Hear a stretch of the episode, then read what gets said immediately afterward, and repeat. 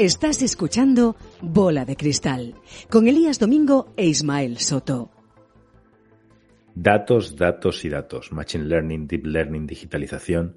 Pero ¿qué hacemos con los datos realmente que puede traducirse en valor para nuestras compañías y sus clientes?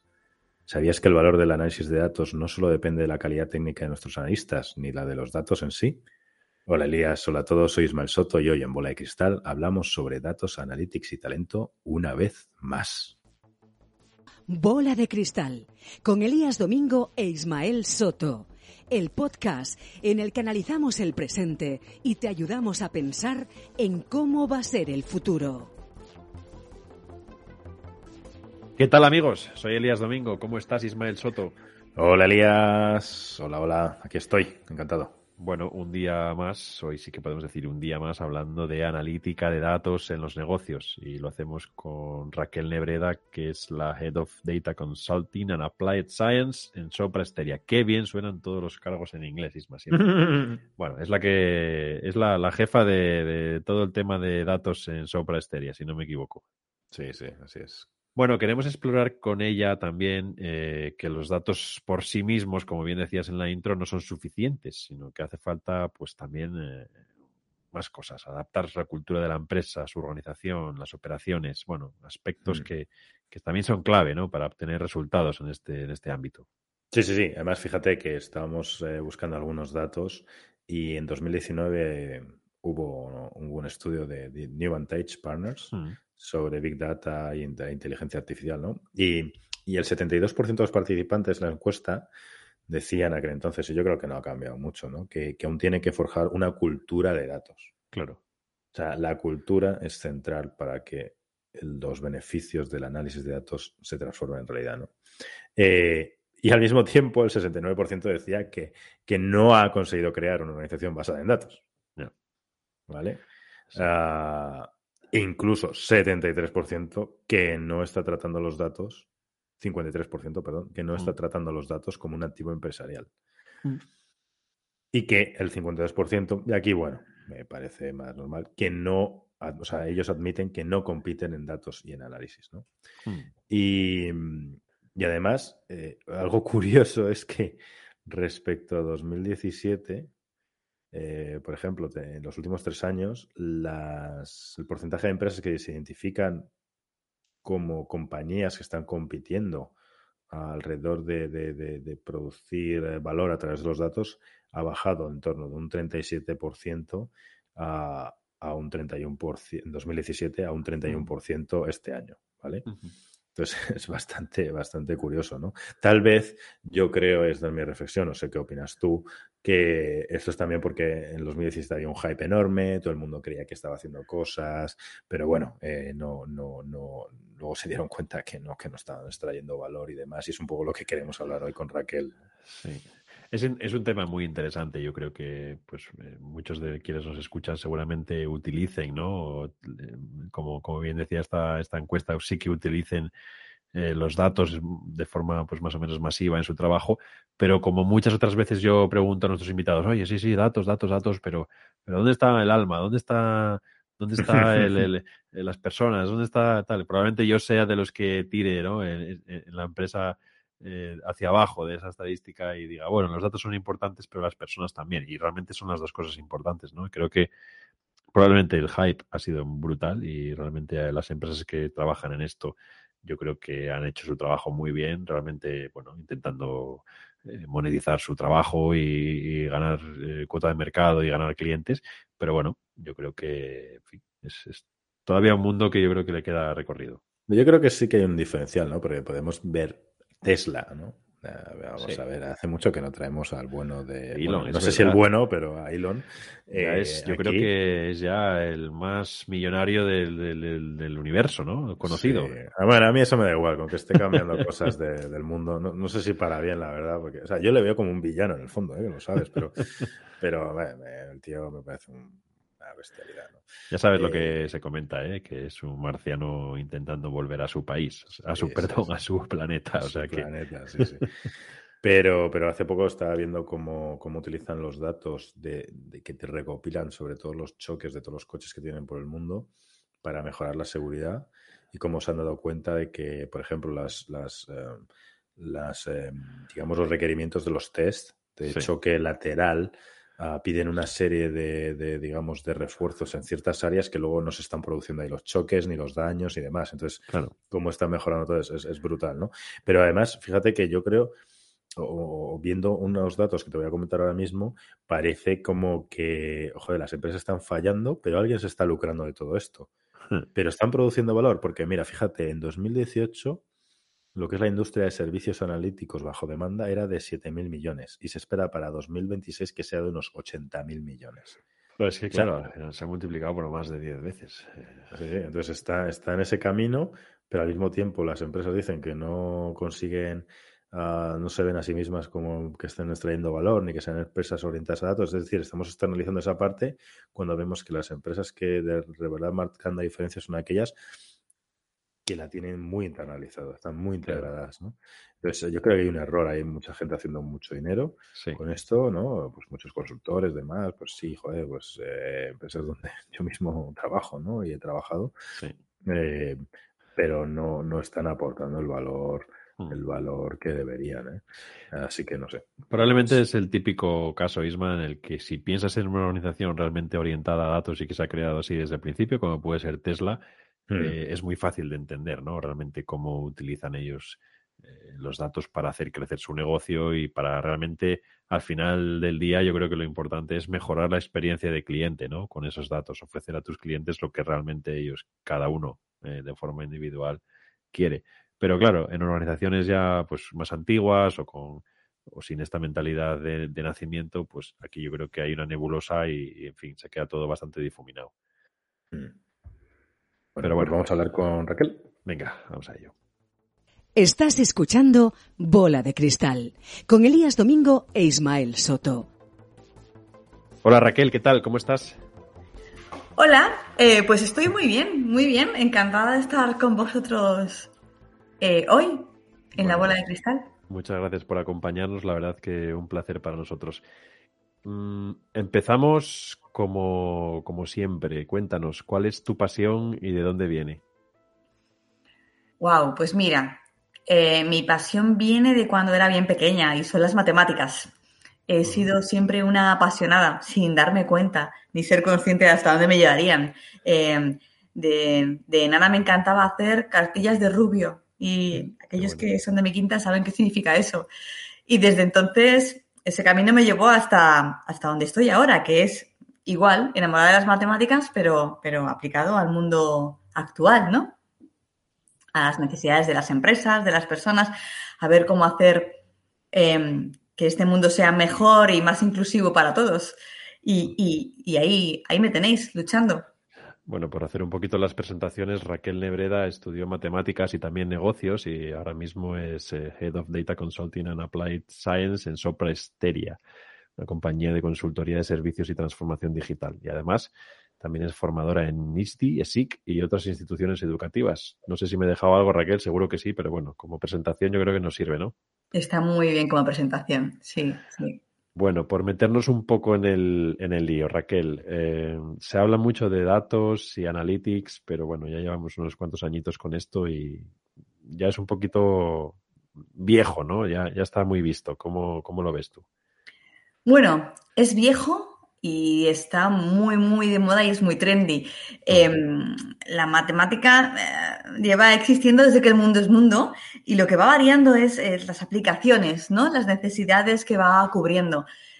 Mm, esto empezó hace mucho, lo que ocurre es que el ser humano es un, es un, ser em, que siempre ha habido, de nuevos, em, de nuevos conocimientos y eso hace que, que al final vayamos viendo que una misma eh, materia, como es esta, eh, tiene múltiples usos y, no acabamos nunca, no los agotamos.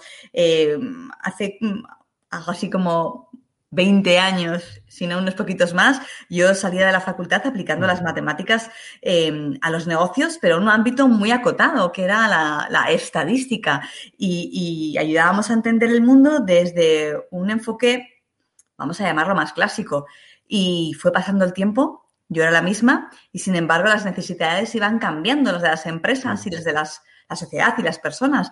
Y en ese momento... Eh, abandoné un poco, dejé de lado la estadística y, abordé la matemática desde otro prisma, que era cómo modelizar eh, patrones que se observaban en los datos y que, que, permitían predecir o anticipar qué le iba a ocurrir a un negocio, a una industria, a un departamento, a un grupo de personas. Y eso ha seguido evolucionando y ahora estamos hablando de inteligencia artificial aplicado, por ejemplo, a prevenir la, exclusión social. Luego, viejo, no sé si llamarlo viejo. Hmm, quizás porque estamos ahí tan metidos ¿no? en el día a día que cuando escuchamos algo durante unos pocos años ya nos parece que está muy manido, pero efectivamente eh, esto tiene un valor, ¿no? Y, cuál es ese valor para ti? ¿Cuál es eh, tu filosofía a la hora de abordar este, este tema? Bueno, el valor que tiene es el, el que te permite tomar decisiones del calibre que sea, siempre fundamentadas o fundadas en datos. Y eso te da una tranquilidad a la hora de abordar problemas, de la naturaleza que sean. Eh, y de esta manera, bueno, pues cuando uno afirma que la mejor opción para un negocio de entre múltiples es una, es porque ha observado aquello que los datos tienen que decir sobre ese negocio. Eh, da mucha tranquilidad tomar decisiones así aunque eso no está exento de riesgo, porque em, esto no es una certeza absoluta. La matemática te ayuda a aproximarte a un problema, pero no te da con el 100% de la probabilidad una solución exacta. ¿Y cómo ha ido evolucionando, Raquel, a lo largo de, te preguntaría la historia, pero bueno, entiendo que esto de los datos es más bien una historia reciente, ¿no? ¿Cuál ha sido la evolución desde eso, desde, el inicio hasta llegar a lo que puede ser hoy un Machine Learning? Pues la verdad es que la evolución ha sido muy hermosa, porque inicialmente perfiles como el mío se dedicaban a, ayudar a las empresas, ¿no? Mm. A, optimizar su cuenta de resultados, sus balances, a ver cómo hacer que el negocio fuera más y mejor y más próspero. y ese era un buen ámbito de actuación pero en los últimos tiempos y con la que ha estado cayendo, y más aún si cabe en los últimos 18, ¿no? En el pasado mucho más reciente, eh, la matemática ha, cogido un color hermoso, diría yo, y es que está puesta al servicio de las personas. Y, y, estamos observando en los últimos 24, 18 meses muchísimas aplicaciones enfocadas a ayudar a las personas, a que vivan mejor, a anticipar problemas, a ayudar a segmentos de la población que están en riesgo de exclusión, a entender cómo ayudar con la matemática eh, en, la identificación de los mejores tratamientos en el ámbito de la salud. Eh, yo creo que ha cogido un color muy humano y es algo que también la sociedad está demandando y que desde el punto de vista del ser humano era algo necesario, que también ayudáramos a que las personas vivieran más, mejor eh, y más cómodamente. Y no solamente estar puestos al servicio de las empresas y las compañías, que también y por supuesto. Hmm.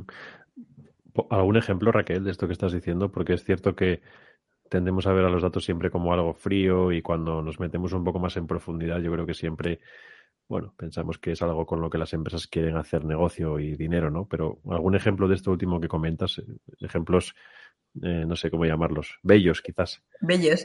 Pues fíjate, en, los últimos eh, años hay una de las, de las metodologías del mundo analítico eh, que ha tomado muchísima relevancia, que es el procesamiento del lenguaje natural. Es decir, es, es ver cómo la matemática ayuda a entender una conversación y todo lo que eso implica. Es decir, si yo con la matemática interpreto una conversación, quiere decir que la estoy entendiendo. Y si la estoy entendiendo, quiere decir que la puedo convertir en un dato y usarlo para entender el patrón que subyace a esa conversación. Y puedo entender si una conversación telefónica que está teniendo lugar entre un cliente y una empresa em, está cubriendo las necesidades de ese cliente. Y también puedo anticipar si el tono de la conversación va a desembocar en una conversación no exitosa y, por tanto, em, la fidelidad de un cliente, su vinculación con una empresa, con una empresa de servicios,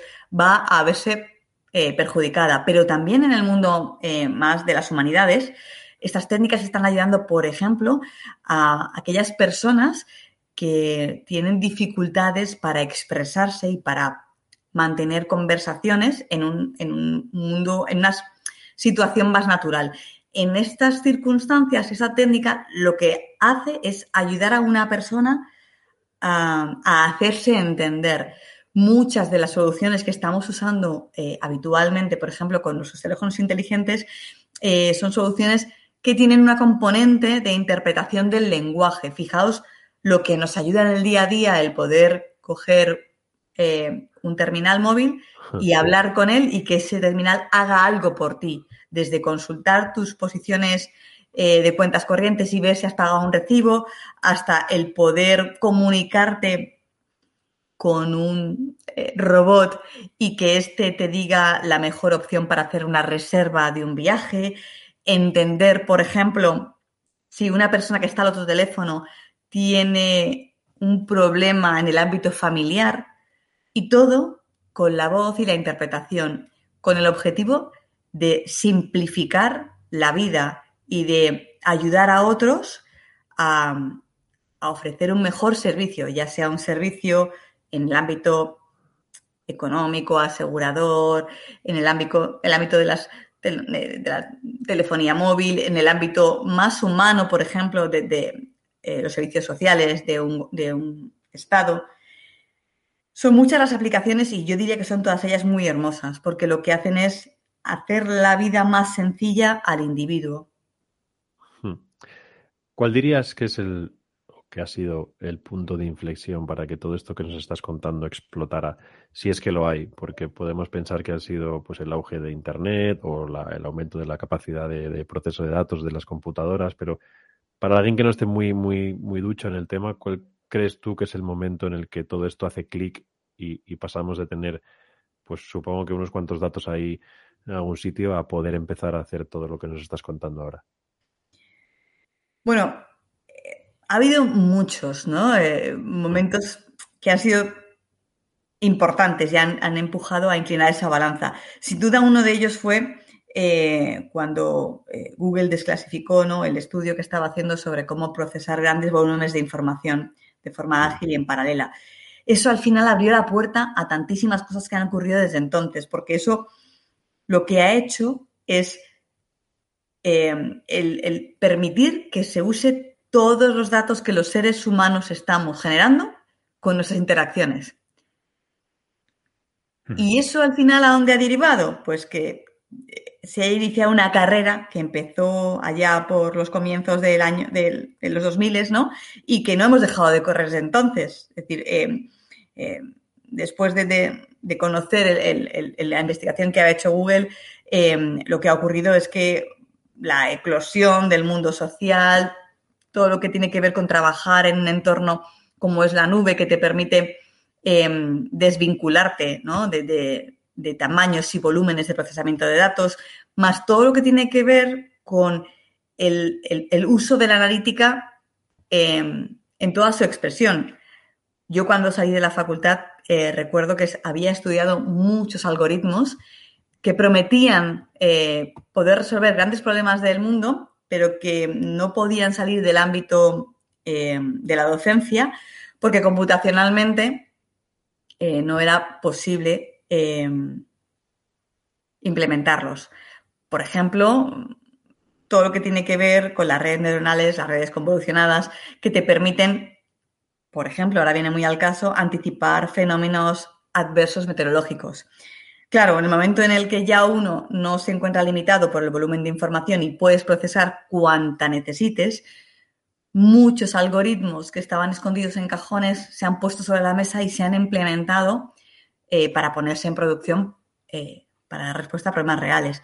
Y eso, eh, unido además a que la sociedad, el individuo, nos hemos vuelto sumamente caprichosos, pues ha hecho que al final queramos todo y lo queramos ya y que todas esas tecnologías permitan dar esa respuesta al, ser humano ¿no? en, ese deseo de tenerlo todo.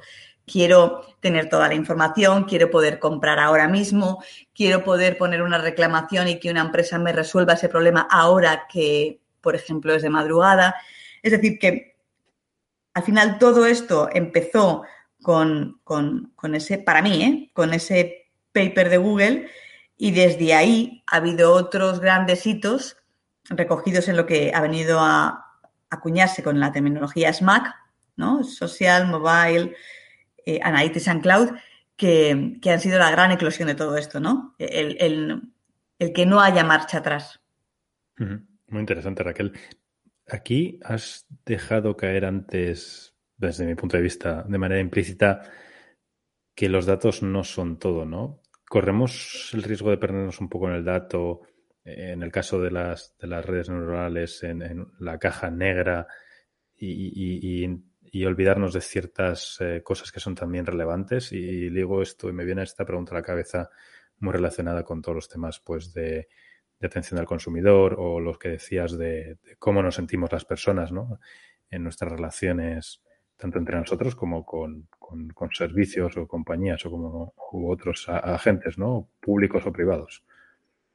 Pues, pues tienes muchísima razón. El dato no lo es todo, aunque para mí es mi mundo, ¿no? Pero fíjate que esto me recuerda eh, pues una anécdota eh, que me ocurrió cuando salía de la facultad y es que yo siempre cuento que los matemáticos siempre hemos pensado que descendemos de la pata del Cid. Ahora ya lo digo de manera jocosa porque ya no me lo creo, pero hubo un momento en el que sí, porque pensábamos ¿no? que el dato lo era todo y lo que hacíamos con ese dato, porque a nosotros el dato nos hablaba. Y es cierto, y no ha dejado de ser así. Sin embargo, tan importante como eso es el hecho de saber ponerte en los zapatos de otro. Hmm. Porque es en ese momento cuando el dato Em, adquiere la completitud, desde mi punto de vista. Es decir, cuando tú no solamente estás escuchando un dato, sino que además te pones en los zapatos de ese consumidor, ese cliente, ese ciudadano, para el que estás intentando resolver un problema con ese dato, cuando haces eso, estás dotando al dato y a los algoritmos que usas para trabajar con él, los estás dotando de alma. Y eso queda muy romántico en el fondo se traduce en que consigues mejores resultados, porque al ponerte en la piel de, otro, de todas las posibles soluciones que tú puedes estar contemplando con los datos, eres capaz de descartar o eres capaz de encumbrar aquella que mejor vas a ver recoger, ya sea la sensibilidad del cliente, la satisfacción del cliente, eh, la voz del cliente, su felicidad, eh, el KPI con el que estés trabajando en esa problemática concreta. Con lo cual, para mí, el compañero de viaje del dato es el humanismo y los perfiles humanistas en esto tienen mucho que decir y mucho que aportar. Claro, eso te, te, iba a preguntar, porque es capaz un data scientist de tener esa empatía dada su formación y a lo mejor estoy cayendo en el cliché, ¿no? Pero y sé que ahora mismo hay perfiles muy complementarios y gente que ha estudiado eh, varias, varias cosas distintas y que es capaz de hacer ese, ese, ¿no? ese, ese, viaje, ese trabajo eh, el, mismo, ¿no? Pero, pero tradicionalmente eh, esa persona más cuadriculada, más pegada a los modelos, es capaz de hacer, recoger esa, esa empatía y ponerla a trabajar en conjunto con los datos o va a necesitar perfiles que la apoyen en el equipo.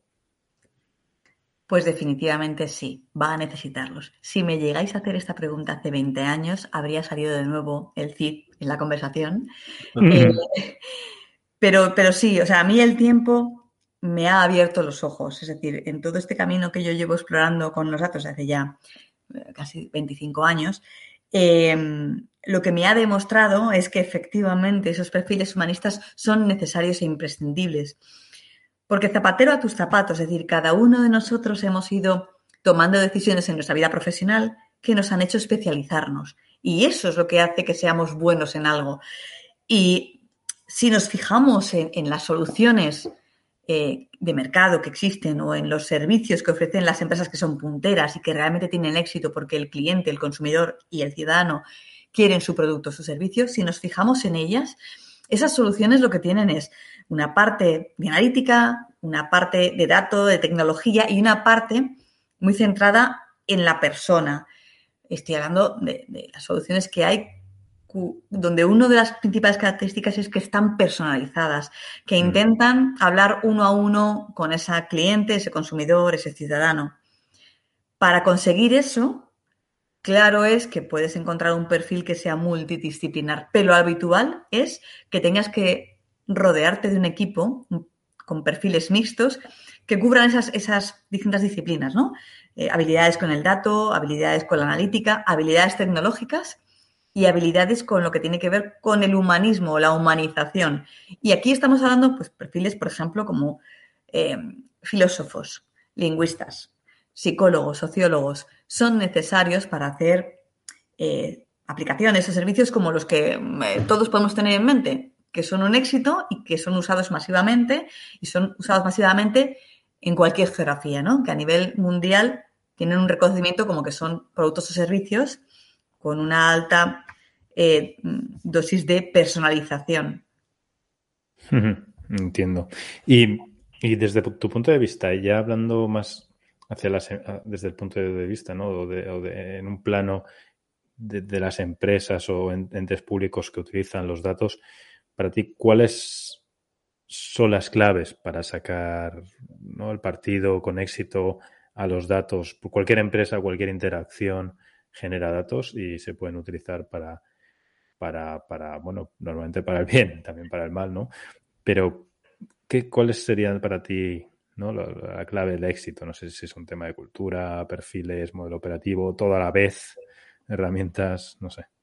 Pues em, muchas de las cosas incluso todas las que has mencionado tienen, tienen cabida en la ecuación. Y, te pregunto, Raquel, porque, porque hemos vivido un poco la época de, de las maquinitas en el sentido de bueno, yo te hago una transformación digital que consiste en ponerte maquinitas y, normalmente no va de eso, ¿no? No, no, yo diría que eso está lo, último en, la escalera ¿no? de, necesidades. Lo principal y, lo más complicado de tener es que la compañía o la empresa se lo crea. Es decir, es un tema de cultura. De verdad, desde el CEO, pasando por el comité de dirección y aguas abajas, aguas abajo, los equipos técnicos y humanos que existen en la compañía tienen que creérselo. Es decir, tienen que confiar en que el dato les puede ayudar a, llegar a éxito. Porque si no, si no hay realmente una convicción, esto no va a funcionar. Habrá algún departamento en esa compañía que haga bien su trabajo y que apoyado en datos eh, optimice sus procesos, optimice sus servicios y los productos que ofrecen a los clientes, pero será una isla en el conjunto de esa compañía. Entonces, si, realmente un comité de dirección acompañado por su CEO no se lo creen, no hay camino que recorrer. Teniendo esto en cuenta, que es, fundamental, luego son necesarios perfiles. Es decir, em, em, las compañías eh, se han ido dotando en ese tiempo atrás de distintos perfiles que cubren distintas necesidades y, por supuesto, la gran mayoría, si no todas, tienen perfiles que saben trabajar con los datos, pero este mundo es muy amplio y hacen falta perfiles cualificados y expertos en función de eh, aquellos problemas a los que te enfrentas y cómo los quieres resolver. Y hablamos, por ejemplo, de perfiles más pegados a, al business intelligence, pasando por perfiles eh, de la analítica más clásica que, son expertos en estadística descriptiva, por ejemplo, perfiles también más pegados a la parte de, de algoritmia que tiene que ver con, con soluciones de Machine Learning que te permiten predecir eh, cuáles serán las siguientes mejores decisiones que debes tomar para que tu negocio tenga más ventas, mayor margen, menores costes, menores ratios de fuga de tus clientes, mayor tasa de, conversión en tus campañas, etcétera. Y luego ya está la punta del iceberg, que son aquellas compañías que realmente quieren eh, ofrecer productos y servicios innovadores y que para, de cara a esa innovación necesitan un plus ¿no? Eh, de analytics. Y estamos hablando de soluciones más enfocadas a la inteligencia artificial que lo que intentan al final es aprender de cómo funciona el ser humano y su cerebro en, en cuanto a la toma de decisiones e intentar reproducir esa esencia. Luego hemos hablado de cultura, hemos hablado de perfiles especialistas Pero modelo operativo, entiendo, tienes que conectar todos esos puntos. Claro, efectivamente, es lo que iba a mencionar ahora, que al final, si luego todo esto no se sabe pasar a producción, no se sabe cómo implementar teniendo en cuenta cómo es tu negocio y cuál es tu mercado, eh, de nuevo hay un fracaso eh, eh, sobre la mesa, porque las mejores ideas mueren en un cajón si no hay quien sabe llevarlas a, a producción. Y esa parte es importantísima, porque de nuevo aquí va a haber un choque de trenes de eh, aquellas empresas que se han estado moviendo o guiando, eh, vamos a llamarlo por el estómago, eh, tomando decisiones en base a su conocimiento del negocio, pero sin evidencias basadas en datos, versus esa otra tendencia que toma las decisiones en base al dato. Y cuando ese choque de trenes se produce, el problema está en que surgen los miedos y las decisiones terminan Mm. tomándose como se venían tomando hasta la fecha por miedo a que el dato eh, contradiga la forma en que venías trabajando. La creencia, ¿no? Eso. ¿Cómo, cómo, desde tu punto de vista, cómo transformas eso en una compañía? De tu Mm, experiencia. ¿Cuáles son, digamos, am, la- la- la- los trucos, la, la receta de la salsa secreta que en tu, en tu, en tu experiencia ha permitido ¿no? hacer ese cambio de mentalidad pese a las reticencias iniciales? Yo recuerdo una frase que, que teníamos, ¿no? Que es todo el mundo tiene una opinión hasta que enseñas un dato, ¿no? Claro. Eh, pero bueno, que ya sabemos que los datos también pueden ser tergiversados o mostrados de tal manera para influir, ¿no? Sí. Eh, a ver, no hay una solución o una receta mágica a esto. De hecho, yo en mi carrera profesional he tenido éxitos y también grandes fracasos en este punto.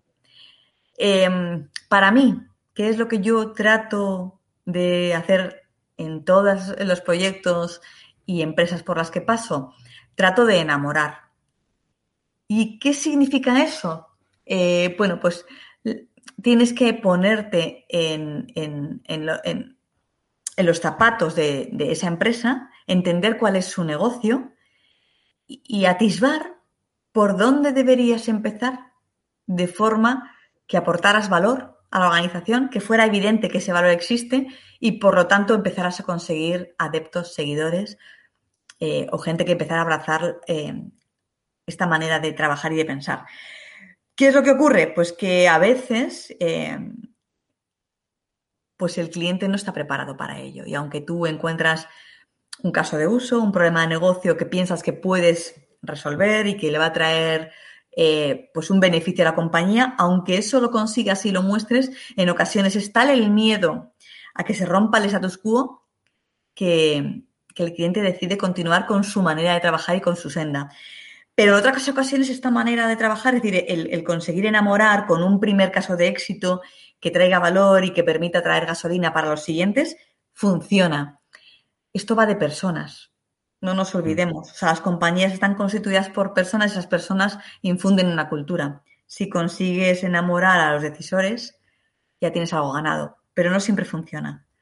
Eh, yeah. Ciertamente. Y, y, ahora que hablamos de personas, eh, tú dedicas un tiempo razonable, ¿no? De tu tiempo a participar como, como formadora en el sector educativo para crear, digamos, estas personas con, con esta nueva mentalidad, ¿no?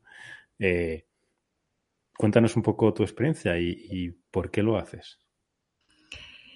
Eh, bueno, la verdad es que lo hago porque me apasiona. Eh, me apasiona y además eh, hay algo que me ha enfadado siempre mucho. Siempre me ha dado mucha rabia que la gente se quedara en el camino por el miedo a las matemáticas, ¿no? Y eso me pasaba desde pequeña. Eh, a mí me gustaban y siempre me gustaron. No siempre se me daba todo bien, pero gracias al esfuerzo eh, conseguí ir rompiendo barreras. Y me daba mucha rabia ver compañeras y compañeros em, que se frustraban, que tiraban la toalla. em, y, siempre, siempre intenté ayudar. Y ayudé mucho en el cole y luego en la universidad. Y entonces ese afán porque la gente también amase o al menos no temiese eso que yo amaba, me ha hecho continuar en el mundo de la enseñanza. O sea, me gusta, la verdad es que disfruto, disfruto cuando, cuando de repente ves en, ¿no? la mirada de alguien y te dice, ostras, que lo veo, que entiendo efectivamente que, que haciendo esto, escuchando de esta manera el dato, puedo tomar esta decisión y es mejor que otra que podía haber tomado siguiendo otros criterios. Eso es impagable, de verdad, esa, esa esa luz en los ojos y, sé, que queda quizá muy romántico o cursi para estas horas del, día, ¿no? Pero eh, es apasionante ver cuando alguien eh, pierde su miedo. Porque es que se pueden hacer infinidad de casos con el dato, con los datos y la analítica. Se puede ayudar tanto en tantos sectores, eh, se puede hacer tanto bien que, sería fantástico que cada uno en su mundo, en su ámbito, pudiera usar esto para mejorar procesos, servicios, relaciones con clientes, eh, ayuda a, sectores desfavorecidos, que está hay todo un, campo amplísimo y muy variado eh, que abordar, pero nos hace falta gente. Em, necesitamos más gente en el mundo STEM. Bueno, necesitamos muchísimas mujeres. Aquí ya va mi cuña publicitaria, ¿no? Necesitamos que muchas luego más vamos mujeres. A ello, luego vamos a ello. sí, ¿verdad? Eh, no podía perder la oportunidad. O sea, hace falta. Cualquier persona que, decida meterse en este mundo debe saber que, que hay hay campo para todos, hay muchísimas oportunidades. La verdad es que no se cubren todas las necesidades eh, de perfiles expertos en esta materia. Hmm, entiendo. Y ahora que está tan, tan de moda, bueno, el shock ha recibido como otras tantas industrias, eh, la educación también durante los últimos meses, últimos años. ¿Crees, piensas que el, sistema está preparado para formar esta gente? Eh, ¿Ves que hay unas instituciones que, digamos, no son tan tradicionales y están haciendo lo mejor que otras que están más asentadas? Eh, ¿Cuál es tu visión del panorama ah, de la educación en torno a estos perfiles eh, STEM? Hace poco entrevistábamos a una emprendedora, por ejemplo, que había montado una, startup ah, para ayudar a temas de o formar a mujeres en temas de programación y, el ámbito digital. Eh, ¿Cuál es tu visión? ¿no? Como, además, como participante tanto de la parte, digamos, más industrial, eh, privada, ¿no? Eh, practicante como formadora. Pues em, la verdad es que esto es una espinita en mi corazón. Yo creo que podríamos hacerlo mejor. desde el momento en el que no cuidamos eh, el profesorado. Es decir, cuando alguien decide eh, que quiere ser profesor, dedicarse a la enseñanza, eh, del tipo que sea, em, esos perfiles no están valorados. Por lo tanto, cuando tú no estás valorado, cuando, cuando tu, remuneración no va acorde con el trabajo y la responsabilidad que tienes entre manos, em, es probable que, fruto de todo eso em, el trabajo no salga lo mejor que podía salir. Yo creo que deberíamos cuidar mucho más en quién delegamos la formación de, las nuevas generaciones. Deberíamos darles de más recursos, eh, de más capacidad formativa. O esa gente debería ser nuestra, nuestra punta de lanza, porque gracias a, los profesores, eh, formadores y demás eh, que se encargan de nuestros niños y nuestros jóvenes, Gracias a esos nos convertiremos en un, país altamente cualificado o, en el otro seremos mano de obra barata. Em, entonces, teniendo eso en cuenta, se puede hacer mucho mejor todo lo que tiene que ver con el pensamiento crítico, enseñar a la gente a analizar, a debatir, a cuestionarse son, son asuntos que no están tratados, no están trabajados en la escuela, no se tratan luego en el mundo universitario. Eh, entonces, eh, llegas a la empresa y, te encuentras con gente muy joven, muy preparada a nivel académico, con conocimientos estándares o, reglados, pero lo que esa gente no, no, tiene en vena es el cómo enfrentarse a una página en blanco, cómo romper el status quo y pensar desde cero una nueva solución, toda esa parte que tiene que ver con la creación y la innovación no se ha trabajado. Eh, y es una lástima, porque otros países sí lo hacen. Sí que es cierto que en España existen ciertas iniciativas, eh, pequeñas ¿no? diamantes en bruto, pues como el que me comentabais ahora de esta startup, eh, que tienen buenas ideas, pero lo ideal sería que eso fuera masivo y no minoritario. Yo creo que, podríamos hacerlo mejor. De hecho, bueno, hay, una, hay, hay ciertas decisiones que se están tomando, como el hecho de que tenga, eh, tengamos un CDO a nivel nacional que sea mm que se ha eh, nombrado recientemente, que va a trabajar por el uso del dato, por el uso ético del mismo, por cómo empleamos todo esto para ofrecer mejores eh, servicios a la ciudadanía, mejores capacidades a las empresas. Hombre, esto me hace pensar eh, que lo bueno está por venir, ¿no? Que, que, alguien o algunos están empezando a dar algunos pasos en la buena dirección pero debería ser mucho más mayoritario y no, como decía, insisto, algo más de nicho o, oportunidades puntuales. Mm. Raquel, volviendo al tema que, mencionabas antes, eh, ¿cómo percibes eh, esa brecha de género en, tu sector? Eh, yo realmente nunca he sentido discriminación cuando de pequeñaja decidí estudiar matemáticas y hacer las días de rubio hasta que me cansase, ¿no?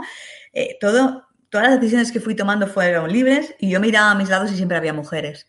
Y las hubo en el cole, obviamente, las hubo en el instituto, en la universidad y las he tenido siempre en mi ámbito profesional.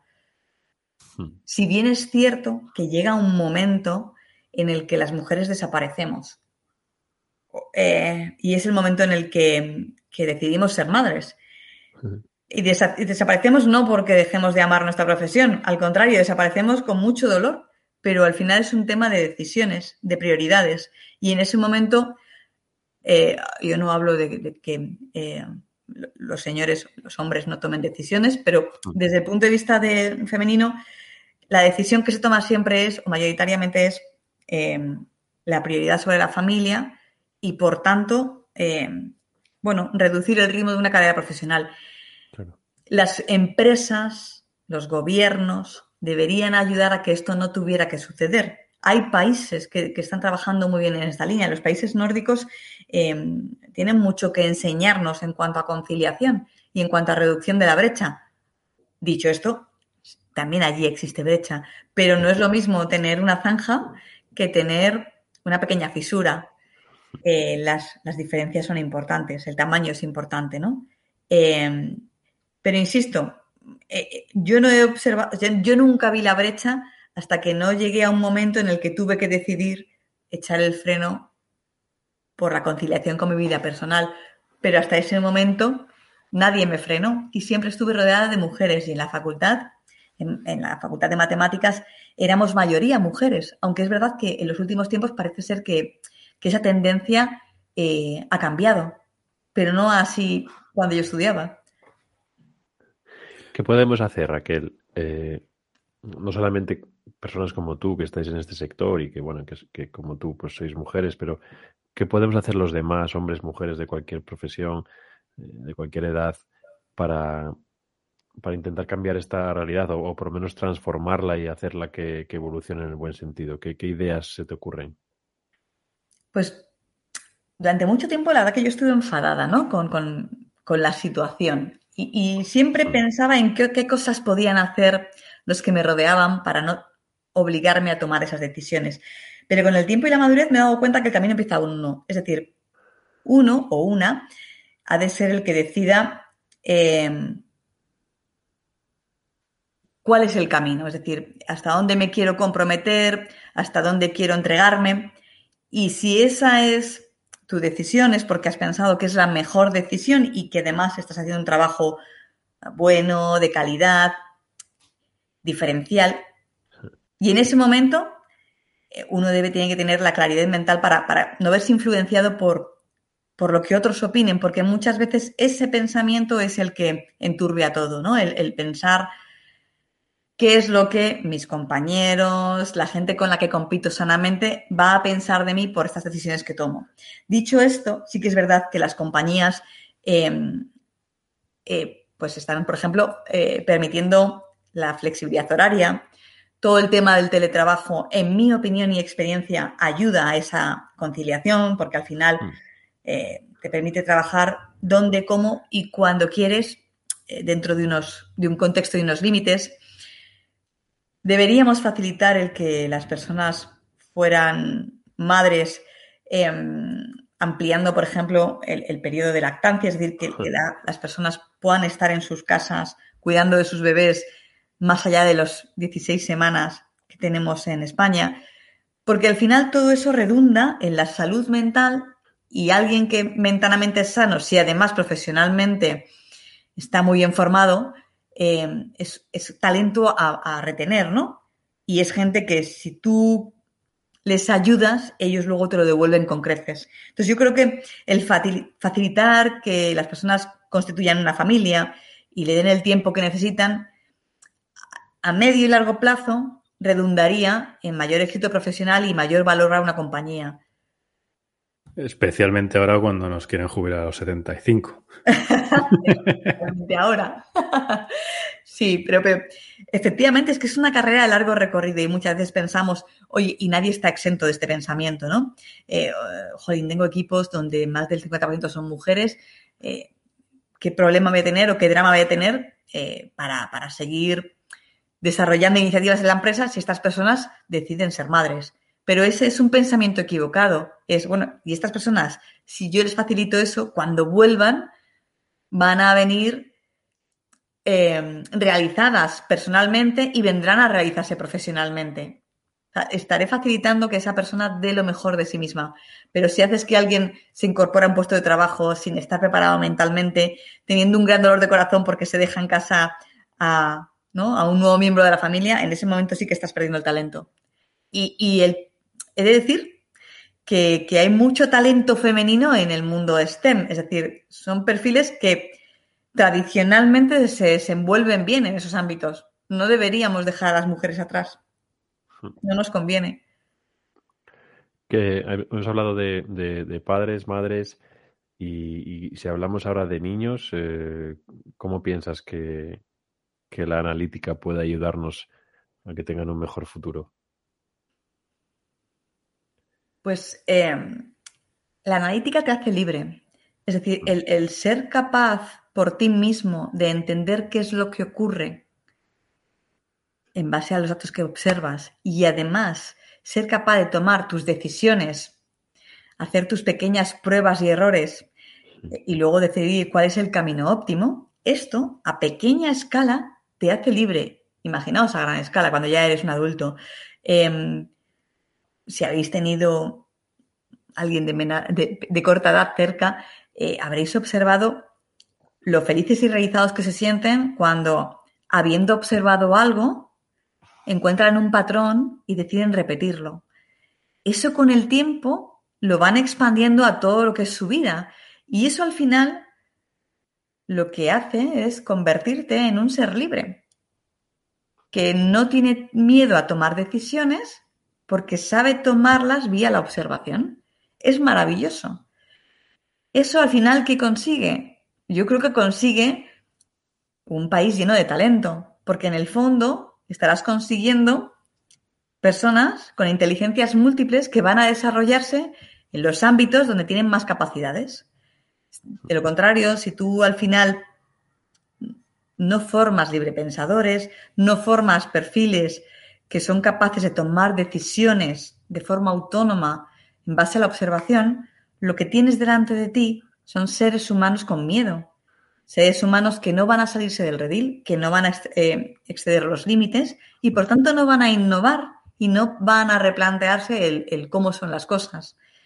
Yo sé que esto suena un poco eh, etéreo, pero la realidad es que cuando uno lo piensa detalladamente y observa cómo se comporta un ser humano desde que es pequeño, es así. Es decir, es, la diferencia está en crear un ser humano libre o que crear un ser humano, o, o educar o formar a un ser humano con limitaciones y miedos. Y eso no, no da músculo a un país, no hace que una nación prospere. Yo creo que tiene muchísimos puntos fuertes y ventajas el invertir en seres humanos libres, librepensadores, y además observadores y analíticos. Pues sin duda, Raquel, nos llevamos, eh, ¿quién nos lo iba a decir? Eh? Que en una charla sobre datos nos lleváramos tanta, tanta reflexión ¿no? y tanta información para reflexionar. Te agradecemos mucho que hayas estado con nosotros aquí en nuestra bola de cristal y te enviamos un abrazo muy fuerte. Muchas gracias a vosotros por contar conmigo y otro abrazo para vosotros. Un abrazo, gracias Raquel. Gracias Elías, gracias Ismael. Estás escuchando Bola de Cristal con Elías Domingo e Ismael Soto. Bueno, Isma, después de filosofar aquí con Raquel, eh, lo cual siempre es muy, muy interesante, me ha parecido mm. una conversación realmente muy, muy potente.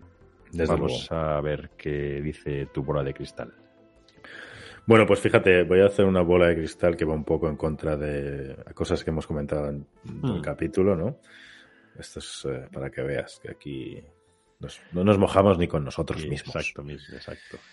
Eh, o no nos comprometemos, mejor dicho, no nos casamos ni con nosotros mismos, ¿no? Pero creo que, la analítica se está convirtiendo en una commodity. Creo que mm. ha vivido una era de oro, ¿no? Los trabajos de data science y demás eh, están muy bien pagados, pero sí que es cierto que pienso que en el futuro se, va a comoditizar más ese trabajo más técnico. Se van a automatizar muchas tareas que ahora dependen mucho de talento, de manualidades y todo va a ir, va a seguir aumentando ese mercado de, de, de as a service, ¿no?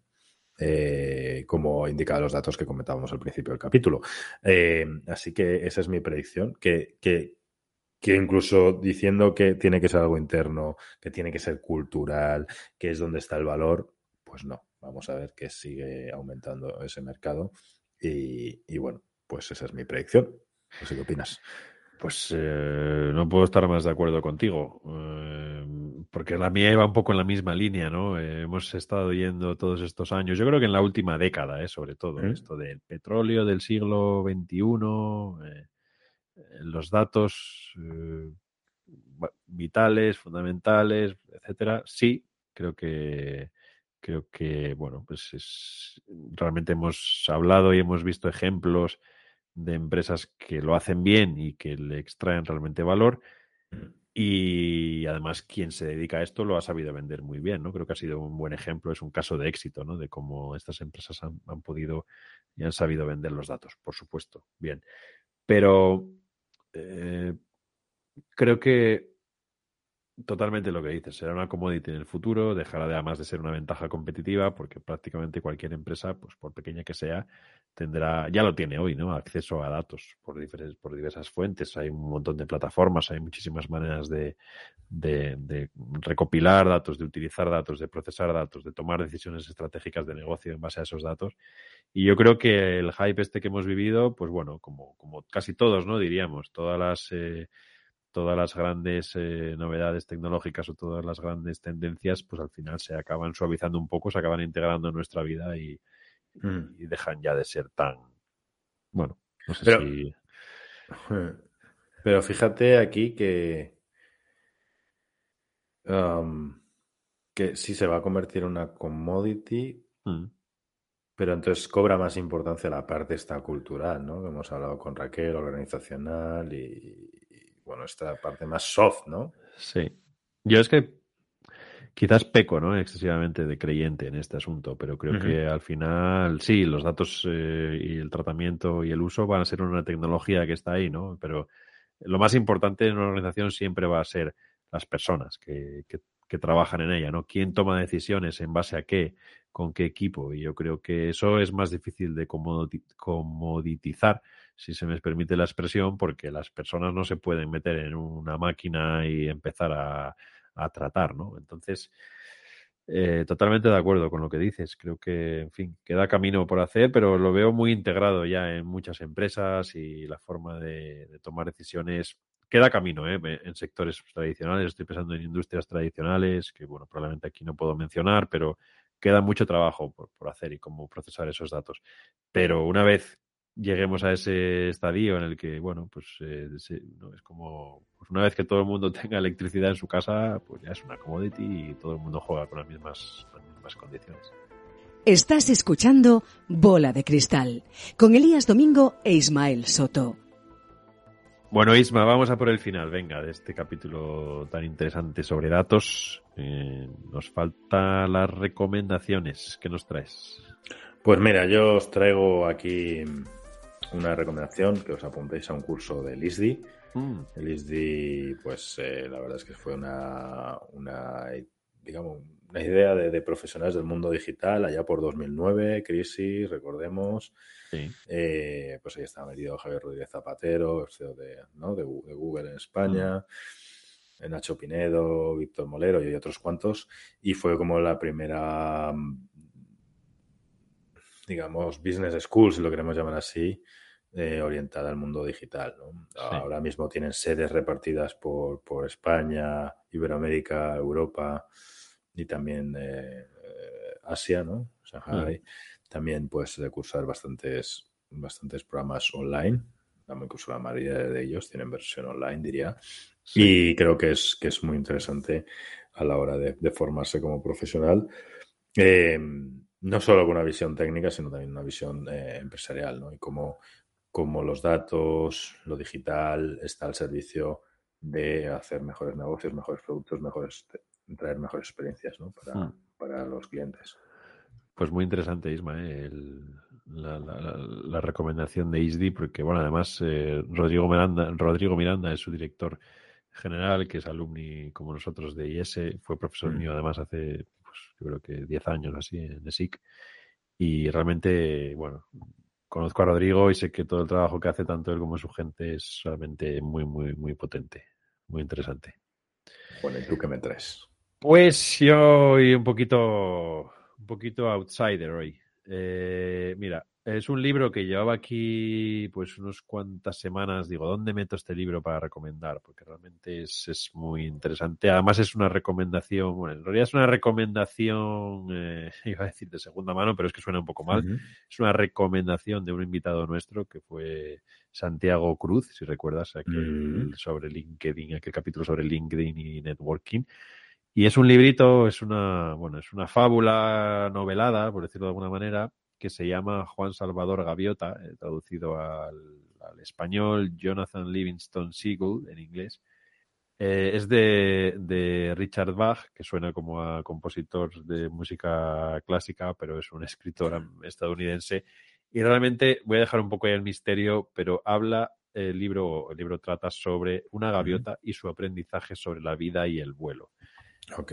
Eh, evidentemente es una fábula, con lo cual hay una historia de aprendizaje que nos puede servir para nosotros, que, que además yo creo que nos sirve a muchos. Y bueno, eh, ha sido traducida a más de 30 idiomas, 30 millones de ejemplares, ha sido llevada al cine, ha inspirado musicales, así que bueno, lo dejo ahí un poquito, no quiero hacer eh, demasiado spoiler de, lo que va, pero os podéis imaginar, ¿no? De un poquito, pues, eh, cómo este Juan Salvador Gaviota se enfrenta a su condición de, de gaviota y, y desafía lo establecido. Lo dejo ahí. Pues suena interesante, ¿eh? No lo conocía esto. Sí, sí. Es, es muy, muy fácil de leer y bueno, es muy inspirador. A mí me ha A ver, cuando me lo has dicho pensaba que me estabas, me ibas a enseñar cómo volar. Ojalá, ojalá, pero no. bueno, Isma, ponemos aquí el punto y final, ¿te parece, a este capítulo? Me parece muy bien. Bueno, te mando un abrazo muy fuerte y como siempre, gracias. Otra a ti. A nuestros oyentes, muchas gracias por estar ahí. Os eh, actualizaremos eh, recomendaciones, enlaces de interés y demás en nuestra página web www.boladecristal.es, en nuestra página de LinkedIn, Bola de Cristal Podcast. Y como siempre, no olvidéis que nos vemos en el futuro Bola de Cristal, con Elías Domingo e Ismael Soto.